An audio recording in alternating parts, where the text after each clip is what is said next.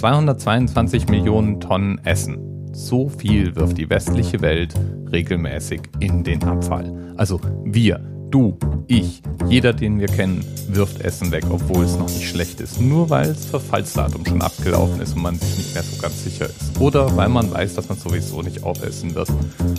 Oder aus irgendwelchen anderen Gründen. Und was daran so absurd ist, das ist ungefähr die gesamte Essensproduktion von Subsahara-Afrika. Die produzieren nämlich 230 Millionen Tonnen. Und falls du jetzt das Gefühl hattest, das ist schon ziemlich viel oder auch irrsinnig viel, dann packe ich nochmal drauf. Nämlich weltweit wird ungefähr ein Drittel der für den Verzehr gedachten Lebensmittel aus irgendwelchen Gründen entweder weggeworfen oder wird schlecht. Wir reden da von 1,3 Milliarden Tonnen Essen. Jetzt sind natürlich diese Statistiken immer allumfassend. Das heißt, generell wird mal verglichen, wie viel Essen wurde produziert und wie viel davon konsumiert und das Delta wird erfasst. Wie geht denn nun das Essen dazwischen verloren? Da gibt es auch einige Studien und im Wesentlichen wird es entweder schlecht beim Verbraucher, also in unseren Kühlschränken, oder aber, und das macht den größten Teil aus, es wird aus allen möglichen Gründen einfach wirklich weggeworfen, obwohl es noch gut ist. Gründe können rechtlicher Natur sein. Beispielsweise, ich bin ein Caterer und ich habe zu viel Essen bestellt bekommen und habe jetzt Essen übrig, obwohl die Veranstaltung schon vorbei ist. Dann muss ich unter Umständen, je nachdem, wie die lokalen Vorschriften sind, das Ganze dann in den Müll werfen. Oder aber ich bin ein Supermarkt und in meinem Regal ist es Obst schon überreif. Obwohl es noch nicht schlecht ist, glaube ich es aber nicht mehr verkaufen zu können und sortiere es aus. Oder aber ich bin eben ein übervorsichtiger Endverbraucher. Ich mache meinen Kühlschrank auf, ich sehe einen Joghurt, der schon seit einer Woche abgelaufen ist und bevor ich das überhaupt probiere, werfe ich in den Müll. Überhaupt Joghurt ist übrigens ein sehr schönes Beispiel hier, denn Joghurt bleibt praktisch ewig gut. Also auch wenn das Datum abgelaufen ist, solange da kein Schimmel drauf ist, ist Joghurt noch genießbar. Und da die Verpackungen in aller Regel luftdicht sind, also auch keimfrei verschlossen sind, und Joghurt, bevor er ausgeliefert wird, normalerweise nochmal so hoch erhitzt wird, dass alle Keime in der Kultur absterben, sind Joghurt und Milchprodukte ganz generell oft noch sehr sicher, solange sie eben noch gut riechen. Und woher weiß ich das? Ich habe mich tatsächlich erst gestern schlau gemacht zu dem Thema, als ich einen seit zwei Wochen abgelaufenen Joghurt im Kühlschrank fand, der ganz normal roch, ganz normal aussah und ganz normal schmeckte. Und eine Recherche hat da erbracht, der ist auch völlig für den Genuss geeignet. Das gilt natürlich nicht für alle Lebensmittel. Es gibt die Lebensmittel, bei denen steht ein Mindesthaltbarkeitsdatum drauf. Bei denen ist es so. Wenn man die anschaut und die sehen normal aus, sie riechen normal und eine kurze Geschmacksprobe lässt vermuten, dass sie auch normal schmecken, dann kann man die bedenkenlos zu sich nehmen. Anders bei leicht verderblichen Lebensmitteln, Fisch zum Beispiel, da steht normalerweise eben kein Mindesthaltbarkeitsdatum drauf, sondern ein Verbrauchsdatum. Also das wirkliche, echte, buchstäbliche Ablaufdatum.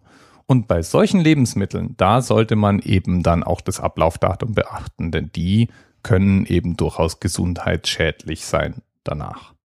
Aber zurück zu unseren weggeworfenen Lebensmitteln. Die landen zu 97 Prozent in Mülldeponien und gammeln dann dort vor sich hin.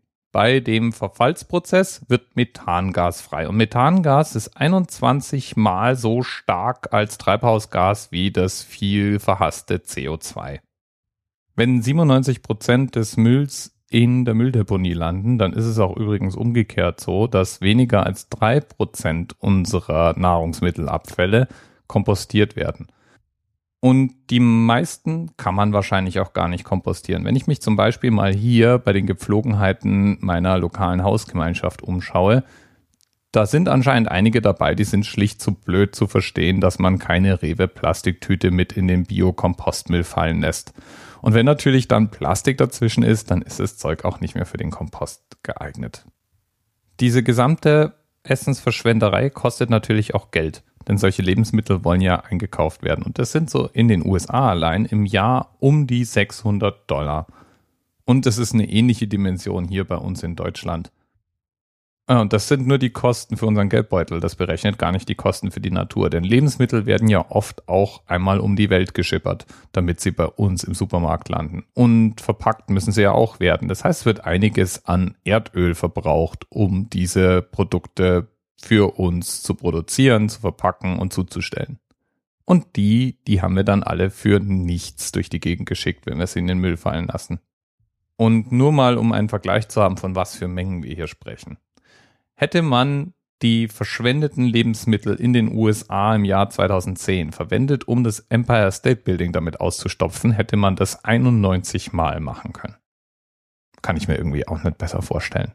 Aber es ist echt viel Zeug. Und in den letzten Jahren scheint es da einen Aufwärtstrend zu geben, obwohl es verschiedene Initiativen gibt, die sich dagegen stemmen.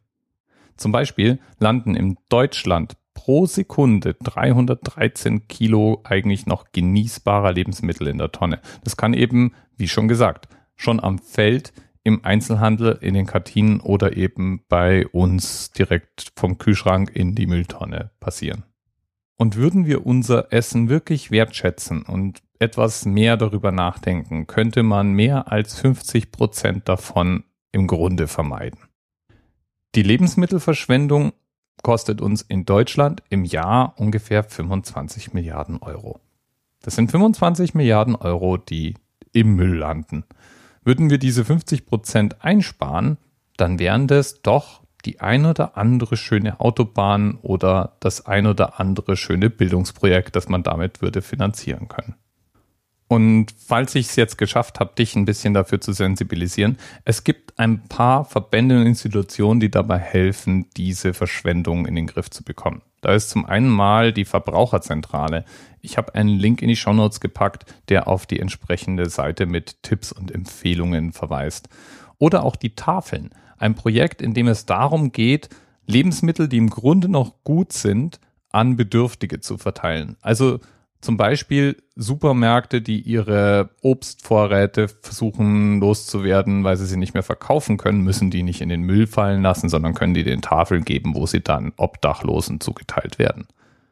Oder, wie ich es schon mal gemacht habe, ich habe bei einer größeren Veranstaltung mich mal mit den Lebensmitteln verkalkuliert und ich habe die Lebensmittel, die übrig blieben, gesammelt dann an die Bahnhofsmission gebracht und dort wurden die dann auch entsprechend weiter verteilt.